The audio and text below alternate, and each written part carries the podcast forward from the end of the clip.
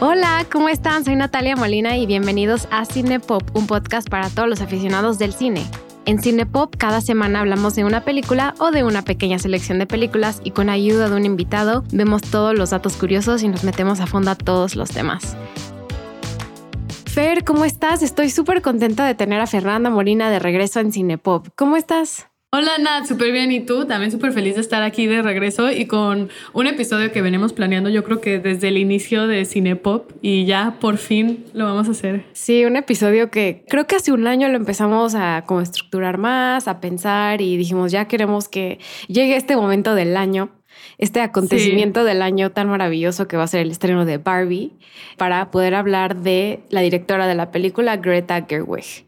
Así es, y en Cinepop nos gusta siempre hablar de directoras y escritoras mujeres y hacemos como un esfuerzo muy consciente de buscarlas y tratar de traer sus películas al podcast y nos estaba faltando una de las directoras más famosas ahorita y que está lanzando, porque su carrera yo creo que apenas está comenzando, eh, una, está lanzando una carrera bastante espectacular y siento que la puede llevar a muchos lugares. Sí, va muy buen, va muy buen camino. O sea, estamos en un punto crítico. Este año, en un, en un par de semanas, se estrena la película de Barbie. Fer y yo no la hemos visto, o sea, no, no, hemos tenido esa oportunidad todavía. Eh, ahorita nos ponemos a especular de ella, pero pues obviamente nos queremos subir al tren de hablemos de Greta Gerwig porque pues es la directora de Barbie. No es solo directora, sino también la escribió. ¿Y con quién la escribió Fer? Lo escribió con su pareja que se llama Noah Baumbach y él es conocido principalmente por la película Marriage Story, eh, historias de un matrimonio. A mí me encanta esa película y ellos han colaborado muchísimo. De hecho, mucho de como la carrera de Greta empezó es porque escribían películas juntos, él las dirigía y ella las protagonizaba. Vamos a hablar más adelante también de cómo ella empezó realmente como una actriz y de ahí se fue metiendo al rol de dirección, pero escritora siempre fue. Eh, incluso cuando era actriz, escribía mucho de las películas que ella actuaba. Como un ejemplo, eh, es Frances Ha, una película que escribió con Noah, ella la protagonizó y ella la dirigió. Y bueno, en esta película de Barbie que va a salir, eh, la escribieron juntos. A ver qué tal, qué emoción. ¿Tú qué esperanzas tienes? ¿Te da emoción que salga Barbie? ¿Qué esperas de la película? La verdad no quiero esperar porque me da miedo decepcionarme. Entonces, las dos películas que ha hecho Greta, Lady Very Little Woman, las dos me han gustado mucho. Y siento que Barbie, no sé por qué tengo este presentimiento que es muy distinto a lo que ha hecho. Eh, es una. Siempre ha trabajado con comedia. Eh, sus dos películas no son principalmente comedia, pero tienen muchos tonos de comedia. Y, y Barbie se ve que es una película no sé, por lo que yo siento en el trailer, 100% comedia, como un poco fantasioso, y me da miedo que caiga mucho en clichés, como ese típico personaje que entra al mundo real. Me, cuesta trabajo imaginar de qué trata, que no sé ni qué esperar. Estoy muy emocionada por verla, pero no me quiero subir tanto las expectativas que me termino decepcionando con la película. Ay, sí, es que es, es, las películas más esperadas del año, si no es que es la más esperada del año. Y estoy de acuerdo contigo de ay, que no debemos estar así súper, súper emocionadas porque pues quizás esté buena, quizás esté entretenida, pero quizás no es lo que estamos esperando necesariamente. Eh, tú como sabes, yo no veo trailers, entonces ah, ha sido muy difícil. He visto como pedacitos, o sea, es imposible inevitarlo, o sea, el trailer, pero como clips y pequeñas cosas del set, o sea, las fotos del set, o sea, ya más o menos entiendo de qué va por todas las fotos y eso que no veo trailers. Eh, entonces, también siento que la campaña de, marketing y la campaña de publicidad de esta película empezó demasiado tiempo antes. O sea, porque ahorita estamos a finales de junio y lleva un mes en campaña esta película. O sea, y todavía le queda medio mes más de julio. Entonces digo, como ya, o sea, ya el color rosa ya está hasta nuestros intestinos y. Sí, está en todos lados, ya sáquenla. y no lo hemos visto. Entonces, pues sí estoy emocionada que, que salga. Eh, tengo, tengo ganas de ver cómo Noah y y Greta construyeron este personaje porque los dos vienen de, pues, de, un background de cine más independiente. Entonces sí me da como curiosidad ver cómo trabajaron con Mattel, cómo están trabajando con estrellas de cine como Margot Robbie, Ryan Gosling. Eh, las fotos del set también se hicieron como muy famosas. Hay mucha especulación y, y sí estoy como muy emocionada de verla. Yo también, la verdad sí estoy muy emocionada de verla. Y Greta es una directora que siempre tiene temas feministas en su película y Barbie se ha criticado muchas veces por esta idea. Es que siento que Barbie es un personaje que puede ser muy empoderador para las mujeres porque es esta mujer que hace todo y puede ser cualquier cosa, pero también un poco sobre presión de, de, cuerpo y expectativa y de problemas como de imágenes a la mujer que ha causado como que todas tenemos que aludir o desear tener el cuerpo de Barbie. Entonces estoy interesada si va a tocar alguno de esos temas, de cómo, de lo, cómo, cómo influyó Barbie en el crecimiento de, de muchas niñas en, en el mundo. Y, y, también la crítica que tuvo por mucho tiempo. O sea, justo ahorita la están, la están presentando como, como tú mencionas, como una mujer, como una figura de empoderamiento. Sí. Eh, pero pues cuando éramos chicas también era la mujer perfecta, entre comillas. Exacto. O sea, tenía un cuerpo que nadie podía tener. Casi toda, prácticamente todas las Barbies eran rubias y no, pues obviamente nadie se identificaba con ellas. Entonces yo creo que sí iba a tocar ese tema, eh, pero pues a ver cómo lo hace. Sí, estoy, muy interesada a ver si toca ese tema. O sea, espero que no se quede nada más como en una historia de un personaje, sin tocar como todos estos aspectos sociales y culturales en cómo ha influido la sociedad, porque es muy grande, especialmente en las niñas que crecen en un mundo donde tienen como esta mujer perfecta como modelo a seguir. ¿Crees que esta película se vuelva así como el éxito del año, del verano y sea de las más taquilleras? Sí, hay de dos. O a la gente le encanta y se vuelve un hit y un éxito y todo el mundo habla. O como ya hay tanto momentum y tanta expectativa, o la gente se decepciona y no es tanto que, queda como la gran decepción del verano. Espero que no sea eso. Pero cuando hay una película que tiene tanto momentum, o sea, hay demasiado en riesgo, hay demasiado en juego. Hay demasiado en riesgo. O sea, la, millón, la millonada que están gastando en hasta incluso poner postes, postes rosas en la calle. Este, hay una casa de Barbie en Malibu para que rentes en Airbnb. Eh, las experiencias de las premiers, o sea, son, es una locura. O sea, le están metiendo muchísimo dinero para a ver si sí llega. Entonces, no sé si vaya a ser la película más taquillera del año, pero sí va a estar como en el top 5, en mi opinión. Veremos Yo qué pasa. Creo. Yo em, también creo. Igual eh, recuerden amigos que pueden escribirnos en Spotify for Podcasters. Eh, nosotros podemos ver sus mensajes. Entonces, si nos escriben mensajes, qué opinan, tienen ganas de que salga Barbie, nosotros vamos a poder leerlos y publicar sus mensajes en el, en el episodio de en Spotify. Así que nos pueden escribir por ahí y decirnos qué opinan y si están emocionados de Barbie. Antes de que nos adentremos más justo a su carrera de directora y, lo que ha hecho más, más reciente, eh, me gustaría como dar una pequeña biografía y que nos adentremos en su carrera como actriz, no súper a fondo, pero sí empezó como actriz, eh, al, igual que, al igual que escribiendo sus roles y todo, pero, pero su carrera como, como actriz se me hace muy inusual, entonces me gustaría mencionarla porque es importante también para el estilo y las formas en las que ella adapta a sus personajes. Em, Greta eh, nació en California, me parece que en Sacramento, y pues obviamente eso lo vemos luego mencionado un poco en la película de Lady Bird, entonces para ella vivir en California fue como muy importante.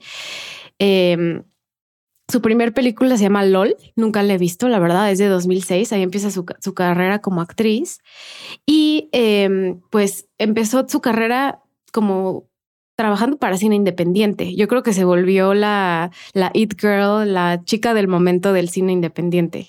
Sí, de hecho tenía una relación muy cercana con otro director de cine independiente que se llama Joseph Swanberg. Él, es justo el que dirigió LOL. Y Greta quería realmente ser escritora de, de teatro y no entró, no entró al programa al que ella quería entrar entonces se acercó más a la actuación y la actuación es lo que realmente le estaba sucediendo y estaba consiguiendo roles. Entonces se quedó pegada a, a eso, pero no dejaba la escritura. Nunca, nunca la dejaba y escribía muchas películas con otros directores. Y uno de esos es Joseph Swanberg. Y una de las películas que escribieron juntos se llama Hannah Takes the Stairs, otra es Nights and Weekends. Y eh, las coescribían, ella la protagonizaba y él las, las dirigía. Y en este tiempo tenían como un movimiento que se llama el Mumblecore Movement, que se puede traducir a corazón del murmullo. Y era un... Eso decía el internet. Yo decía, ¿cómo se traduce esto? Y me dijeron, corazón del murmullo. Yo, bueno, así lo voy a decir. Y este es un género independiente de cine que refleja mucho de la vida cotidiana de las personas que están viviendo en sus 20 altos y sobre momentos de transición, como dejar una relación amorosa, entrar o salir de la universidad, buscar trabajo. Ese momento donde te sientes completamente perdido, que también se refleja mucho a los coming of age movies, que ya hablamos, pero el coming of age se centra un poco más como en la preparatoria y cuando estás como de adolescente adulto. Y esto se, se centraba más en cuando ya eres adulto, ya se supone que tienes que ser responsable, pero te sigues sintiendo completamente perdido en la vida y no sabes para dónde y sientes que estás viviendo 80 transiciones constantemente. Entonces, estos eran como los temas principales de las películas que ella escribía con sus compañeros directores y protagonizaba. Hay una película con ella del 2015 eh, que dirigió Noah Baumbach que se llama Mistress America y esa película me encanta. Hace un, rato que no la veo, pero Fer, si no la has visto, te la recomiendo muchísimo. Es, es, está buenísima. También sale la actriz Lola Kirk y la dirigieron Noah y Greta. Eh, la música está increíble y es una historia coming of age. Em, y es algo, es que noté mucho viendo películas de Greta. Greta le, le gusta mucho eh, dentro de sus personajes, también como actriz, su interpretación, le gusta el crecimiento del personaje. Sí. Mucho. Le encanta empezar en un punto específico ella como, como el personaje principal.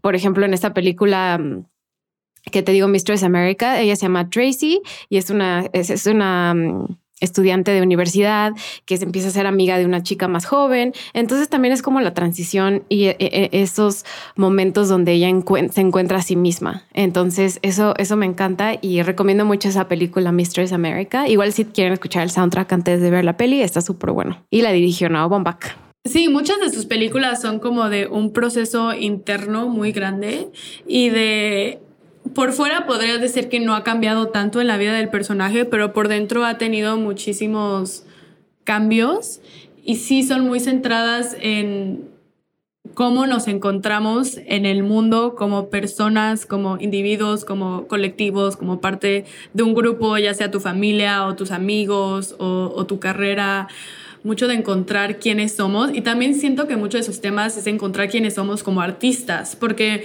muchos de sus personajes principales son artistas.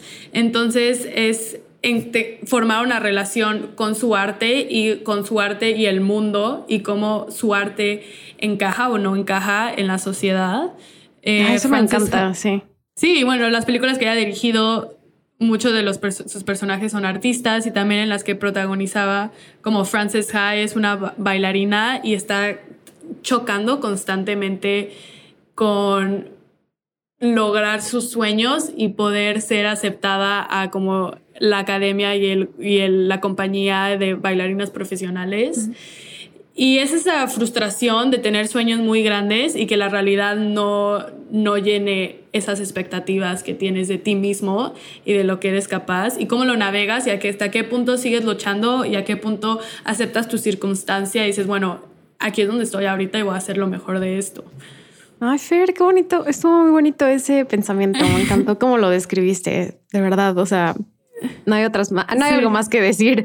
Eh, o sea, no hay, no quiero agregar nada más porque lo dijiste muy, muy, muy bonito, pero también nada más para dar ejemplos, me gustaría ver que me gustaría también mencionar que eh, Frances Ha se volvió como el ejemplo perfecto que tú me mencionaste. Eh, hay otra película que vi que se llama Maggie's Plan, que yo no sabía que existía. Es una película con Ethan Hawke y Julianne Moore y Greta Gerwig, que a mí me, me gustó porque es, sobre un, profesor de universidad que de casualidad es la misma universidad a la que yo fui en Nueva York, que es una universidad como súper de izquierda, muy independiente, que tiene temas muy específicos, sobre todo de antropología. Y en esa película también es eh, más que en, en Francesca es como de bailarina, aquí es más de escritora también y cómo se encuentra ella como escritora, pero también como su relación con el esposo, eh, la ex esposa del esposo, eh, pero también, o sea, no es una película que diga, véanla, está increíble, 10 de 10, pero si tienen tiempo y un día la encuentran por ahí gratis en alguna plataforma, véanla, se llama Maggie's Plan.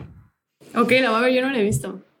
Está, está interesante. Está, también tiene como unos, unos ángulos. Esa no la escribió ella, me parece, pero tiene unos ángulos femeninos ahí también como muy, muy curiosos que sí recomiendo. Y sale, y, Julianne Moore sale de alemana, hace acento alemán, lo cual está súper extraño. Sí, súper extraño. Eh, pues yo creo que podríamos decir que Greta Gerwig fue la estrella independiente de los 2010 o desde los 2000. O sea, sí salió como en varias películas. Eh, como ya mencionamos, de cine independiente, pero también lo que quería mencionar es que también salió como películas hollywoodenses de papeles secundarios muy extraños. Salió en la película de No Strings Attached con Natalie Portman y Ashton Kutcher, lo cual es muy extraño verla ahí, eh, pero es muy, es muy chistosa. Salió en la película To Run with Love de, de Woody Allen. Allen. Em, salió en Jackie. También recuerdas que sale en Jackie, la película de Natalie Portman. O sea, seguro se va bien con Natalie Portman y por eso salen sus películas. Y por eso salió en sus películas. También salió como la voz de un personaje de una película de Wes Anderson, la de Isle of Dogs. Sí, cierto. Hay una película de ella que también me gusta, no es tan hollywoodense, se llama Greenberg eh, y es una película también dirigida por Noah Baumbach, donde ella no la escribió, eh, y de hecho en esa película, la historia creo que la escribió Jennifer Jason Lee, que es una actriz, pero es la ex esposa de Noah Baumbach. Y en esta, en esta película sale Ben Stiller y Greta Gerwig. Está, está interesante. O sea, se ve que trabajaron ex esposa, es nueva esposa que era ella eh, en la misma película. Y es una película del 2010. En la película. Sí, quién sabe qué pasa ahí, pero esa película también la recomiendo. Es muy independiente, es muy chiquita, pero está buena y todo, todo, todo, pues le funciona al final a esta, a este personaje. Y, pero bueno, sí quería mencionar Greenberg también. También salió en la película de Arthur. Arthur es una película de 2011 con Russell Brand, que no fue nada, según yo no fue nada popular, y Jennifer Garner y Helen Mirren, que es sobre no sé, o sea, ni siquiera me acuerdo bien. O sea, solo sé que fue como, era como una película grande de Hollywood que al final al cabo le fue pésimo, pero también sale Greta ahí. Súper extraño. Sí, luego estás viendo una película y de la nada es como, ah, mira, está ahí Greta. Y, y, te sorprende porque no es del el elenco principal, pero ahí sale. sí, tiene, yo creo que y salía en sus películas independientes y luego decía como, shit, necesito ganar dinero. Entonces iba de, se iba de papel secundario. De papel secundario a películas con así, con un presupuesto grande. Porque sí siento que Greta es una artista que se ha mantenido mucho en integridad con lo que ella le gusta y las historias que le mueven y le inspiran. Y sus trabajos principales están muy a la mano con, con los temas que le mueven. Y algo curioso es cómo estos, o sea, muchos de los artistas independientes se van transformando para convertirse en artistas hollywoodenses o en directores hollywoodenses, lo cual es el caso ahorita, como ella como directora, ahorita hablamos de esa transición. Em, pero te quería preguntar, eh, de, de, sé que dos de tus películas favoritas sale Greta Gerwig bueno, está involucrada Greta Gerwig. Una de ellas es 20th Century Woman, que ya hablamos de ella hace como dos años en el podcast, y otra es Lady Bird, que es que, dirige. Em, entonces, pues me dio curiosidad saber así, ¿qué te llama a ti la atención personalmente de ella como actriz estando en 20th Century Women? Y ahorita hablamos de Lady Bird más adelante con, hablemos de ella como directora, pero ¿qué te llama de su actuación? O sea, ¿a ti qué te gusta de ella en particular y por qué te gusta esa película o Frances Ha o todas sus actuaciones que ya mencionamos? ¿Su actuación o como su rol como directora? ¿Más enfocada en su actuación? Sí, su ahorita en su actuación. De la actuación, la verdad, siendo honesta, no creo que ella me atrape mucho como actriz. O sea, creo que me gusta ella más atrás de pantalla. Las películas que mencionaste me gustan por, por los temas, por los temas de, de, feminismo, de familia, de independencia, de maternidad, de, de buscar eh, tu lugar en el mundo. Y creo que son muchos temas que, por ejemplo, en 20th Century Woman se toca mucho, en Lady Bird también, en Frances Ha también, y son temas con los que me puedo relacionar y muchas cosas que puedo decir como yo estoy viviendo por ese proceso y es sanador verlo en pantalla y verlo expuesto de esa manera. Su actuación me gusta, pero no sé si la consideraría como la mejor actriz. Siento que ella realmente tiene su talento en la escritura, sus diálogos son increíbles, me gusta mucho la interacción que tiene con los personajes y la relación que crea entre, entre sus personajes, eh, todas esas dinámicas y todo lo que está todo lo que no se dice, pero entiendes que el personaje siente. Siento que lo hace muy bien en, en su escritura y en su dirección. Y no creo que sea mala actriz, pero no me atrapa, no la veo en pantalla y digo, wow, qué maravillosa, qué increíble. Eh, no, no me resalta tanto. ¿A ti? A mí se me hace que siempre actúa muy igual. Es un personaje, digo, es, es una actriz que no tiene mucho, muchos elementos de transformación y se mantiene, ella vive, ella vive siento que dentro de sus diálogos y de sus guiones. Sí. entonces, sí vemos, sí podemos ver reflejado ella cómo escribe las historias, lo cual son maravillosos y tiene unos diálogos maravillosos, pero se encapsula mucho en eso. Eh, me gusta mucho de ella particularmente, que es muy expresiva, se mueve mucho, usa mucho las manos, usa mucho las expresiones faciales. Sí. Eh, y eso, eso a mí me llama la atención. Como dices, no es la, no es así de, que decir, ah, es la mejor actriz del año. O sea, para nada, pero tiene, tiene como una gran habilidad a expresarse físicamente a través de sus actuaciones. Sí. Y eso me llama mucho la atención y siento que eso lo transmite a otros actores cuando está dirigiendo, que ahorita mencionamos. Pero pues sí me gusta, o sea, sí quería hablar como de ella como actriz. Ya ahorita nos vamos a enfocar en, en, ella como directora, pero ya últimamente se está enfocando totalmente en escribir y en dirigir. Eh, en los últimos años, creo que no ha salido en en nada, me parece. Y también yo creo que en otra película de Noah que se llama White Noise, que no he visto. Ah, White Noise, se me ha olvidado White Noise. Ay, White Noise, tengo unos sentimientos muy encontrados con esa película porque yo amo el libro. El libro es genial, está buenísimo. Eh, y la película está muy mala. La actuación, las actuaciones son buenas, sobre todo de Adam Driver. la película está en Netflix, o sea, si la quieren ver, eh, adelante. La dirige Noah Baumbach y famosamente le, le dijo Greta como, pues yo voy a interpretar el papel de Babette, que es el papel de la esposa principal de White Noise, pero no es una película para nada, eh, en mis ojos, como exitosa. Eh, creo que creo que no, no, no, no funcionó muy bien, pero, pero es de las pocas películas en las que ha salido últimamente.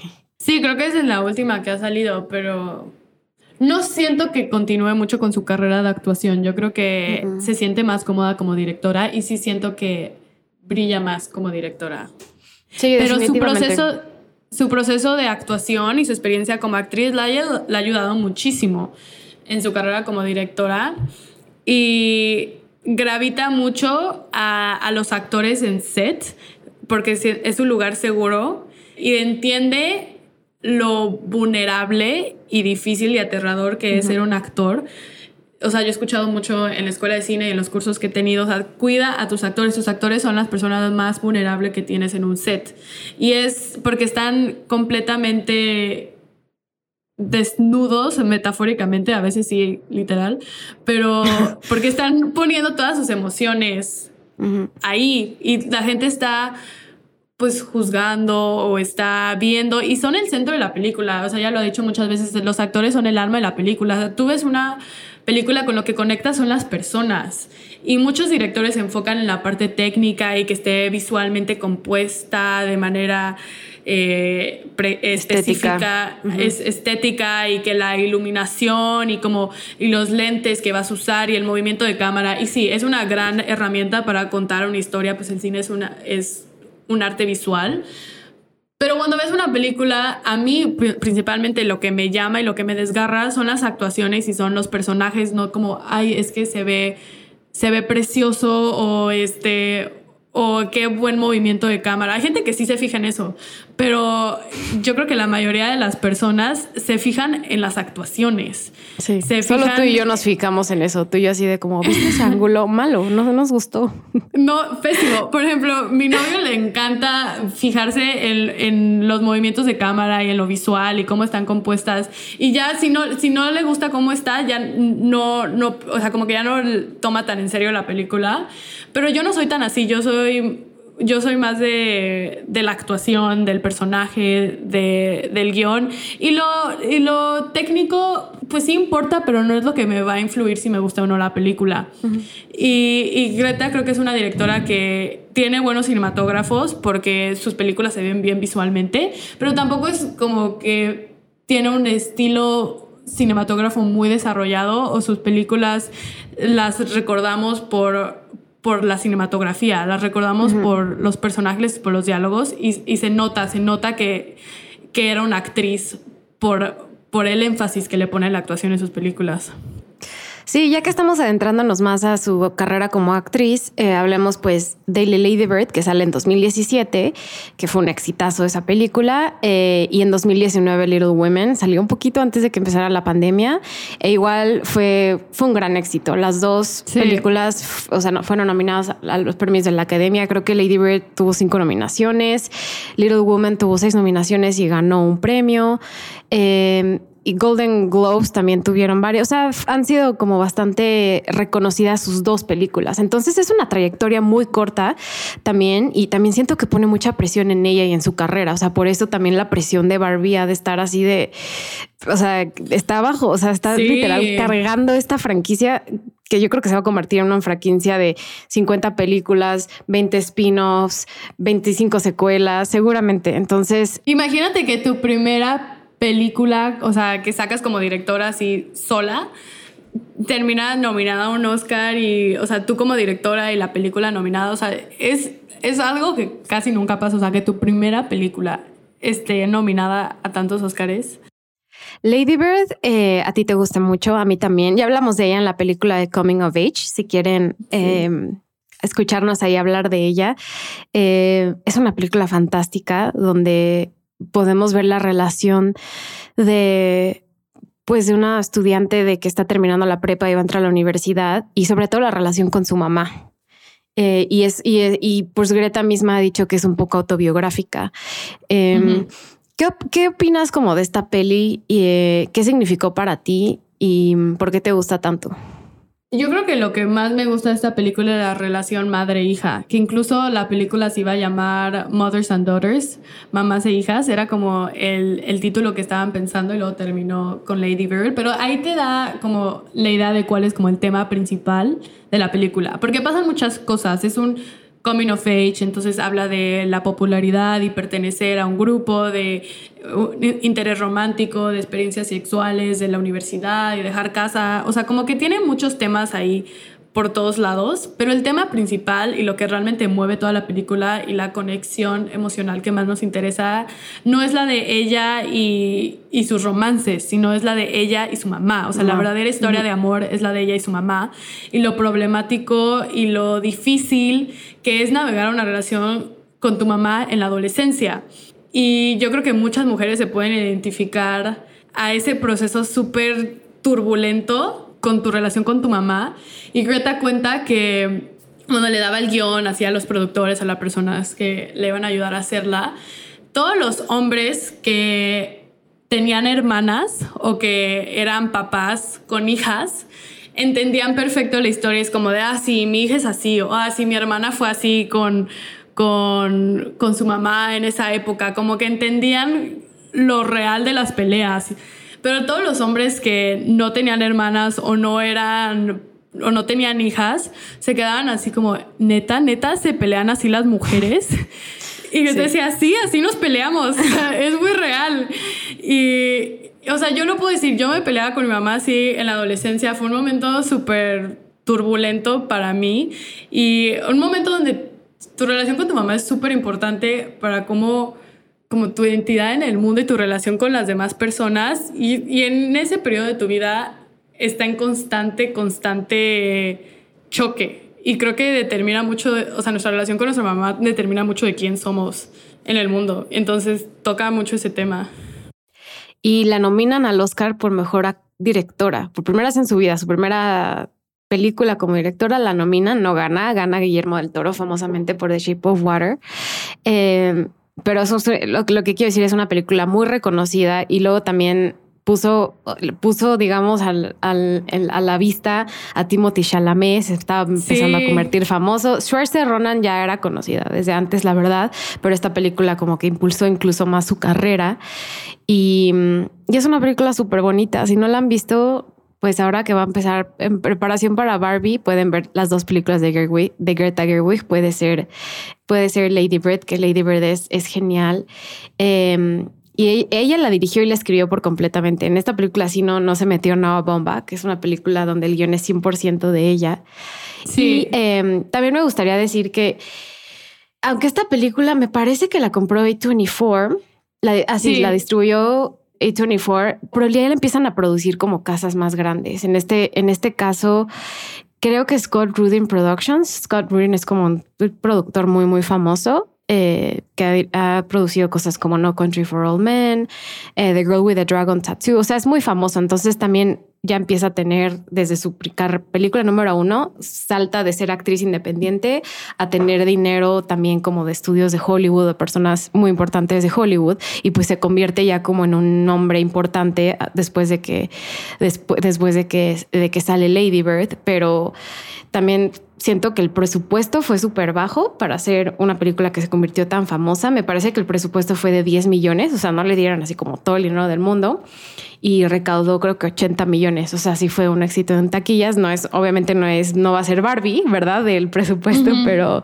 pero le, le, fue muy bien. O sea, fue una película como muy, muy, este, muy famosa. muy bien recibida. Muy bien recibida. Y a mí también me gusta mucho. O sea, es una película muy vulnerable donde, como dices, nos, nos, nos presenta el personaje de Lady Bird con muchas virtudes, con también como muchos miedos, muchas pues también debilidades, porque todos tenemos debilidades y es, es, es muy impresionante cómo presenta esas debilidades en, la pantalla y se más increíble. Eh, pocas, yo creo que pocas personas tienen como esa eh, naturalidad de, de, poder presentarnos a personajes mujeres jóvenes tan reales, ¿no? Porque luego, pues obviamente vemos películas muy comerciales donde ya sabemos que están, en la, están en la prepa, todo está perfecto, son súper guapas, comen súper bien, eh, hacen ejercicio, eh, van a ir a la mejor universidad del mundo. O sea, es siempre es como, ya sabes, lo que hemos hablado antes de que todo el mundo quiere ir a Harvard y todo el mundo es súper inteligente y, y termina en las mejores universidades del mundo. Eh, aquí en, Lady Bird mencionan a qué universidad va. Solo dicen que va a Nueva York, ¿no? Termina ir a una Nueva York, Nueva York, no me acuerdo cuál universidad, no sé si lo mencionan, pero sí es un gran tema de la película ella querer ir a la universidad y ir a la universidad fuera, porque como ellos viven en California, ella quería ir a la costa este. Ella dice, ahí es donde hay cultura, ahí es donde pasan cosas. Pasan las cosas. ajá. Y, entonces, y se siente muy atrapada en el lugar donde vive y se está cansada y siente que su vida realmente va a empezar en el momento en el que se vaya. Y es un tema, yo creo que, bueno, yo me puedo relacionar mucho a eso porque yo también decidí estudiar la universidad fuera. Entonces me puedo relacionar mucho como con esas ansias de decir, tengo que dejar mi hogar, o sea, tengo que irme.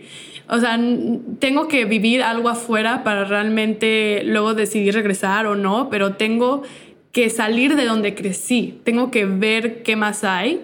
Y Lady Bird es un personaje que no, o sea, que nunca va a estar en paz a menos de que salga de su casa y conozca más del mundo. Y, este, y también es una película que trata mucho sobre el hogar y qué, qué, es, el, qué es el hogar y cómo entra en... Eso lo dijo Greta y se me hizo súper muy, muy bonito, cómo el hogar entra en enfoque cuando te vas. O sea, es cuando te vas que realmente muchas veces empiezas a apreciar de dónde vienes. Lo que tienes.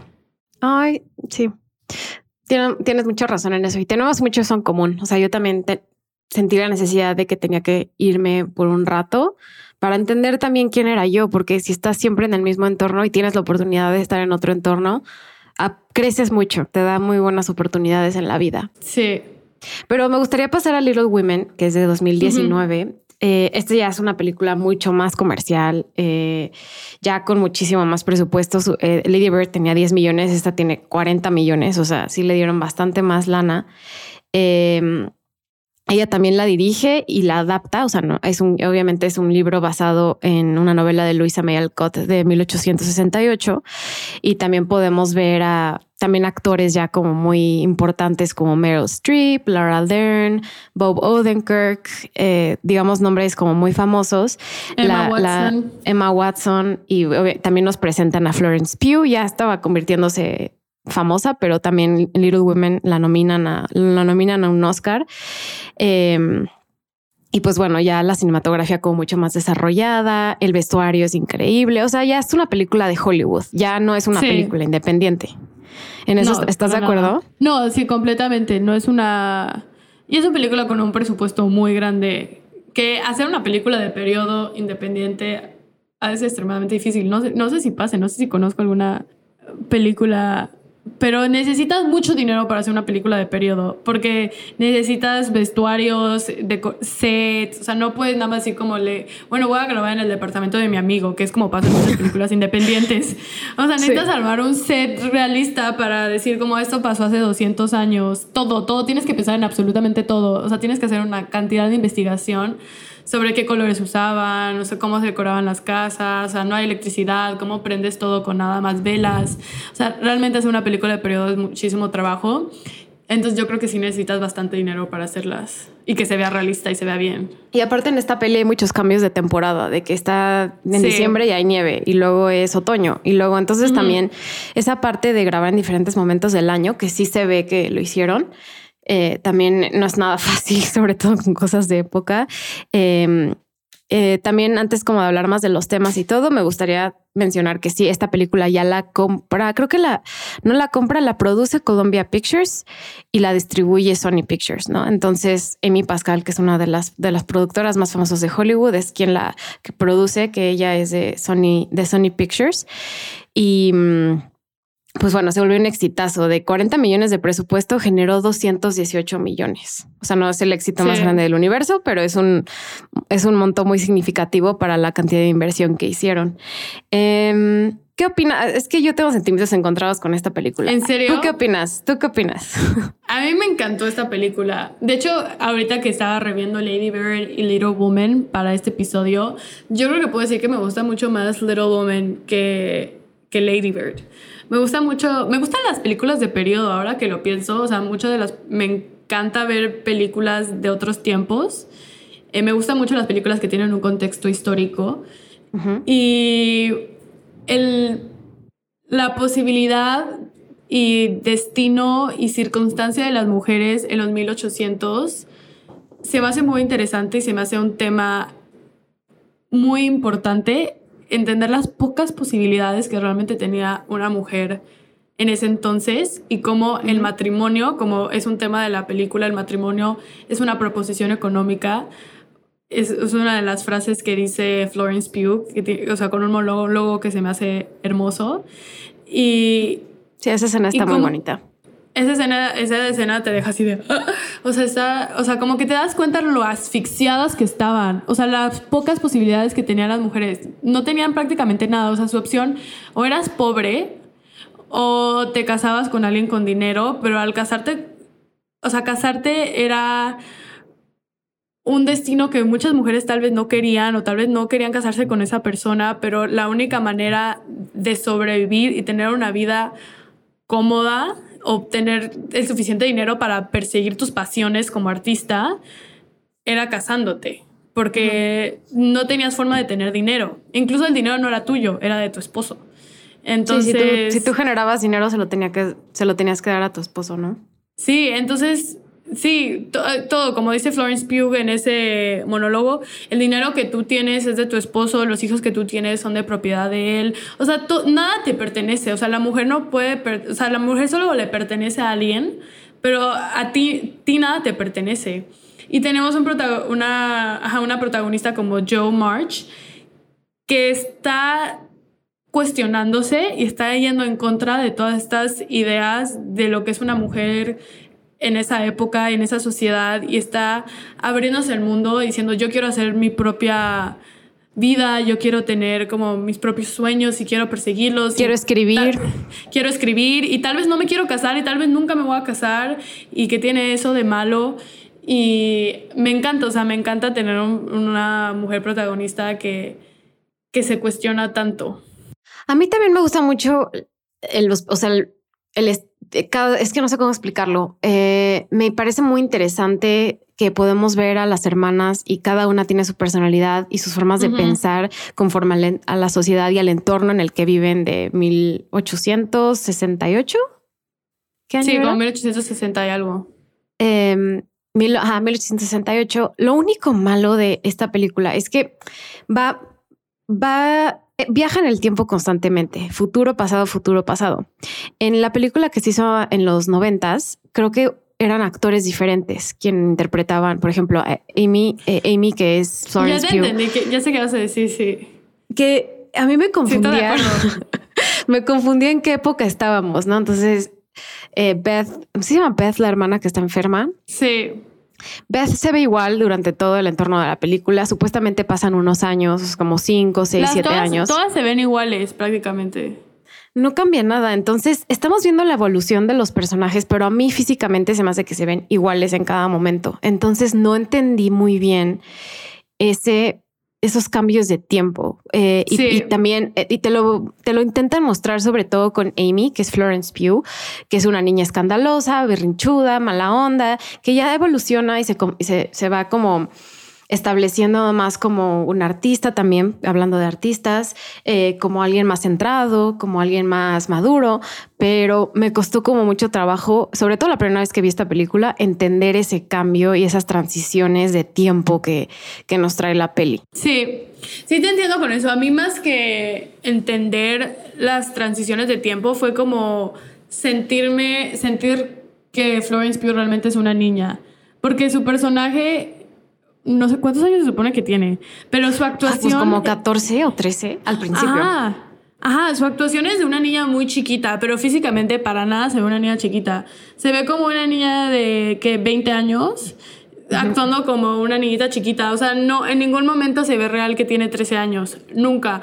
Y entonces, entonces se ve, o sea, se ve chistoso. O sea, eso sí, porque tiene muchos momentos donde actúa como una niña berrinchuda y una niña como envidiosa y resentida. Y está bien, es el personaje, pero no, se, o sea, se ve raro porque es, ella no se ve de esa edad que se supone que tiene. Y, sí, o sea, entiendo eso, es, eso es como lo que critico un poco de la película. Sí. Y sí hacen como juegan con la, los tonos y los colores de la película para hacer estos saltos. Toda la parte cuando son niñas es muy cálido y ya las partes cuando crece eh, son, son fríos. Y eso ayuda como a entender un poco en qué momento estamos. Pero sí, eso, eso, eso, tienes toda la razón, como que los tonos más terrosos y, y, los colores pastel y también los colores apagados, o sea, como que va dependiendo del humor o también, eh, no sé, e, eso me, eso me encantó. El, vestuario se me hizo increíble, increíble. Eso sí, me fascinó. Y cada personaje, cada hermana tiene un color, este, como que la caracteriza. Joe usa muchos rojos, Meg usa más verdes y un poco como morados, Amy el azul. El azul. Y, y Joe, digo no, perdón, Beth como el rosita y el café. Y em, también me gusta mucho la iluminación natural en esta película y también en Lady Bird. O sea, como que a Greta le gusta mucho utilizar la, luz natural. obviamente seguro tiene que hacer luz artificial en algún punto, pero pues esto lo hace para darnos más cercanía a los personajes y también los, lo que ya hablamos de ella, las expresiones faciales y los gestos sutiles que revelan mucho las emociones de los personajes. Y esto hace que se crea como una conexión íntima con el público y los protagonistas, sobre todo con Joe, yo diría. Eh, y eso me gusta mucho. Entonces también su movimiento, por eso su movimiento de cámara puede ser muy dinámico en, Little Women. Eh, y, sí, es muy fluido sus movimientos de, cámara. No sé qué opinas, porque le gusta enfatizar en la energía y en la vitalidad de las escenas. Sí, porque esta es una película de mucha energía. O sea, estas cuatro hermanas, cuatro mujeres ruidosas, cada, con cada una con una personalidad muy distinta eh, con una mamá y una señora que les ayuda en la casa. O sea, crea mucha energía en cada escena y de una manera de lo que lo hace es... Me, me encantó, estaba viendo un video de cómo explica cómo escribió Little Woman y veía a los personajes como una orquesta que generalmente estamos acostumbrados a que hable un personaje y luego hable el otro y luego hable otro y hable otro. Y aquí hay muchos personajes que están hablando al mismo tiempo se están interrumpiendo, eh, dicen cosas encima del otro. Y eso crea la energía, crea el caos, crea un montón de, de, movimiento que lo hace sentir muy fluido y muy orgánico y muy real, porque así es muchas veces como hablan los seres humanos. No te, no te esperan a que el otro termine para hablar, tal vez lo deberíamos hacer, pero muchas veces eh, veces la gente está hablando encima del otro o no hablan en oraciones completas. Eh, hablan en narraciones a la mitad y luego la otra persona le continúa esa misma idea y eso se ve, o sea, se ve muy reflejado en este guion, cómo usa el diálogo como para crear energía y movimiento y este y practicaban mucho, o sea, tuvieron muchos ensayos con los actores para que pudieran o sea, para que entendieran en qué momento tienen que decir su línea, o sea, cómo interrumpirse. Y esa idea de tratar a los diálogos como una orquesta, o sea, porque pues en la música tienes sonidos al mismo tiempo, tienes muchos sonidos pasando al mismo tiempo y generalmente estamos acostumbrados que en un diálogo es como una cosa a la vez, pero es como, no, aquí toda a la vez. Y este... Sobre todo cuando las hermanas, ¿no? Las hermanas están peleando, están discutiendo, pasas de un lado a otro y de otra y de una a otra y de un diálogo de la mamá y todo. Sí, es cierto. Y bueno, de otra cosa del aspecto visual, esta película se grabó en film, es decir, se grabó en análogo y, y se nota, le da una textura y como un como ruido en, en la imagen que lo hace ver más viejo y este Steven Spielberg estaba grabando la película de Lincoln al mismo tiempo y se acercó a Greta y le pasó mucho de sus notas sobre, sobre la época y de sobre cómo iluminar escenas cuando estás usando velas. Y, este, y le dijo, la tienes que grabar en análogo. O sea, no se va a ver bien que una película de esa época eh, no esté grabada en digital. Lo tienes que hacer en análogo. Y así fue como lo hicieron. Qué fuerte. No, no tenía idea que Steven Spielberg la, había apoyado ahí. Sí, dato curioso, no nominaron, se la nominaron como mejor directora para Lady, Bird. pero no para, pero no, no, la nominaron como directora para Little Woman, pero sí como mejor guion, ¿no? Adaptado. ¿Y ganó? Sí, mejor guion adaptado y no ganó. Ganó solo mejor vestuario. Ah, el vestuario es increíble. Ah, denle un Oscar. Ay, sí. Sí, que le den un Oscar. Y bueno, otra cosa técnica, la música es por Alexander Desplat, que hemos hablado mucho de él en el, en el podcast, porque es el que ha hecho casi todo el score de, de Wes Anderson. Entonces... Sí, es que Noah Baumbach ha trabajado también bastante con Wes Anderson. Entonces también tienen como el estilo como todo quirky, cool, hipster. Eh, tienen como ese mismo vibe, igual que Wes Anderson, eh, que por cierto ya viste su nueva película, Asteroid City. Sí, ya la vi, no me gustó nada. O sea, yo que... bueno, ya no te voy a decir más, pero a mí me gusta bastante Wes Anderson, pero sus últimas dos películas de French Dispatch y Asteroid City me han decepcionado bastante. Y siento que se, se perdió tanto en su propio estilo que olvidó que el cine también tiene que tener una historia. O sea, como que ya nada más es algo visual. Mm, interesante. Habrá que discutir eso más adelante. Pues bueno, eh, nada más me gustaría pues, decir que Barbie ya casi sale, su próxima película. Eh, estoy en la página de Wikipedia y ya solo viendo el cast me arruinó muchas cosas de la trama de la película. O sea, es que por eso odio los trailers y arruinan todo. Eh, pero quería ver el presupuesto. ¿Pero que el cast que te arruina o cómo? O sea, le salen toda la, salen muchísimos actores famosos, ¿no? Sale de que Issa Rae, eh, Kingsley Benadir, Simu Liu, John Cena, y sale America Ferrera as Gloria, a Mattel employee who finds Barbie in the real world. Sí. o sea, América Ferrera es un personaje de Mattel que encuentra a Barbie en el mundo real. O sea, ya sabemos que sale en el mundo real. Por eso te digo como ah, se adelantaron demasiado con esa película. Y esto está en Wikipedia, ¿eh? yo, no, yo no la he visto y no, he dicho nada. ¿eh? no, pero de hecho sí, si ves la sinopsis de la película, eso dice, o sea, que Barbie va al mundo real. Ay, Dios mío. Pues, pero bueno, estamos emocionadas y mm, el presupuesto fue de 100 millones y esta ya la, ya es de Warner esta película. Entonces también va a tener como otro vibe. Eh, pues estoy muy emocionada. y mm, pues nada, Fer, solo quería decir que estuvo muy padre esta conversación. Creo que sacaste reflexiones súper bonitas sobre Greta Gerwig y te felicito por eso. Y siempre tus contribuciones a Cinepop siempre son muy bonitas y, y las apreciamos mucho porque hace mucho que no hacemos un podcast. Creo que el último fue de Fuego de Amor. No, fue Banshees of Inisherin. Ay, Banshees. Ay, también estuvo bien padre. Sí, ese, ese fue el último, pero también ya tiene tiempo. Unos sí, febrero. Ajá, sí. Ya vamos, sí, ya, un buen pasó bastante. Pues pase lo que pase con Cinepop, seguro vamos a hacer podcast más adelante. Y em, pues sí, escríbanos. Ya les, ya les mencioné que pueden escribirnos en Spotify. Nosotros podemos leer sus mensajes de Spotify y, y contestarles o poner encuestas ahí. Entonces, adelante escribirnos. En Apple Podcast saben que siempre nos pueden escribir. Y pues suscríbanse a Cinepop en Spotify, Apple, Google, donde sea que escuchen podcast. Y Fer, ¿a ti te gustaría que te siguieran en redes sociales o prefieres mantener tus redes sociales eh, secretas?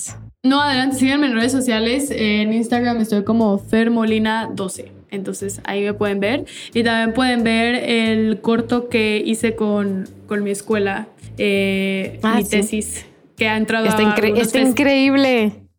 Ha entrado a algunos festivales, entonces estoy muy contenta con eso. Entonces la pueden ver. Él la subió Toronto Film Magazine a su página, entonces ahí la pueden ver. Ah, pues pásame el link y lo vinculo en la descripción del programa. Va, gracias, Nana. Y pues bueno, disfruten Barbie y, ya, ya platicaremos después qué, qué, opinamos de esta película. Y pues por lo pronto muchas gracias a Fer por estar aquí, estar de regreso, que estuvo con nosotros en tantos episodios al principio de Cinepop, como empezó el proyecto en 2020, el año de la pandemia, donde empezó la pandemia. Ya, sí, ya en 2023. Pero pues quiero agradecerte de nuevo, Fer, y pues nos vemos hasta la próxima. Nos vemos a la próxima, Nat. Gracias por tenerme de regreso para este gran episodio. Bye bye. Cinepop es una producción de Sonoro. El programa fue producido por Natalia Molina y Mariana Coronel, conducido por Natalia Molina e ingeniero de audio Santiago Sierra.